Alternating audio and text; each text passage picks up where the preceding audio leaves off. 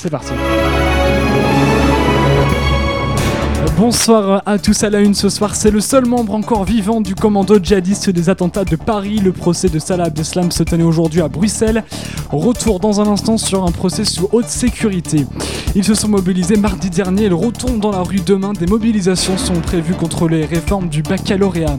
On parlera aussi de l'alerte grand froid dans 22 départements en ce moment. Et enfin, l'actu à Lannion et la possible installation de l'enseigne Grand Frais en périphérie. Elle suscite de nombreuses polémiques, vous allez le voir. Le début du procès était aujourd'hui celui de Salah Abdeslam, le seul terroriste aujourd'hui en vie après la terrible attaque du 13 novembre. Il était jugé aujourd'hui à Bruxelles pour avoir tiré sur des policiers avant son arrestation. L'homme n'a souhaité s'exprimer à aucun moment et à aucune question en prétextant être fatigué avec lui. À la barre, Sofiane Ayri qui a lui euh, raconté la fusillade du 15 décembre 2016 dans la commune de Forest et a assuré que ni lui ni Salah Abdeslam n'a sur un policier.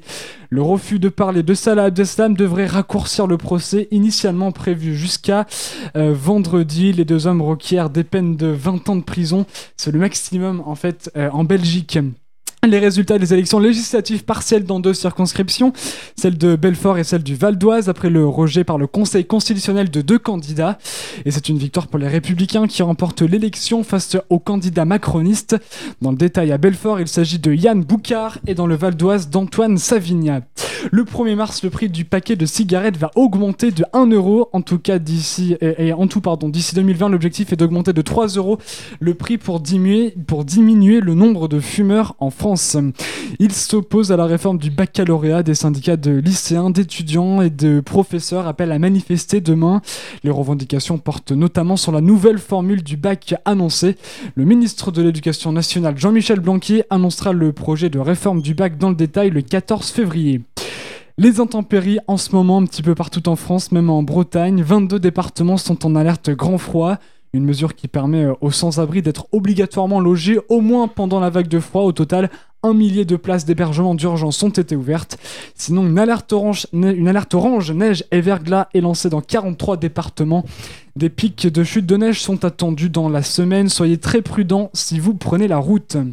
YouTube met en place une innovation. La plateforme de streaming signale désormais les chaînes financées par des États. Le but garantir, pardon, plus de transparence aux utilisateurs et aux annonceurs. Pour vous donner un exemple, lorsque vous regardez une vidéo de la chaîne RT, désormais YouTube vous indiquera qu'elle est financée intégralement ou en partie par l'État russe.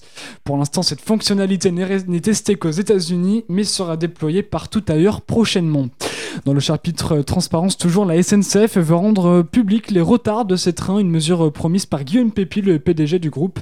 La société ferroviaire compte publier le lendemain d'un trajet les raisons des retards. Des statistiques seront également à disposition pour voir à quelle fréquence les trains sont en retard sur une ligne. Et ici à Lannion, le projet de l'installation d'un grand, frais fait polémique. L'enseigne alimentaire a déposé un permis de construire dans les locaux de l'ancien Décathlon, non loin des studios de Radio TTE, en périphérie de Lannion, à Saint-Quay-Péros. Demain, manifestation des commerçants lagnonnais qui s'opposent à cette construction. Du patron d'hypermarché aux petits commerçants, ils craignent tous la convergence de leur clientèle vers Grand Frais. Le maire de Saint-Quay-Péros a déclaré à Ouest France que si le permis de Grand Frais respecte les règles, il n'a pas le pouvoir de le refuser. Et on termine par du sport et les JO. La Corée du Sud et la Corée du Nord vont défiler ensemble pour la cérémonie d'ouverture.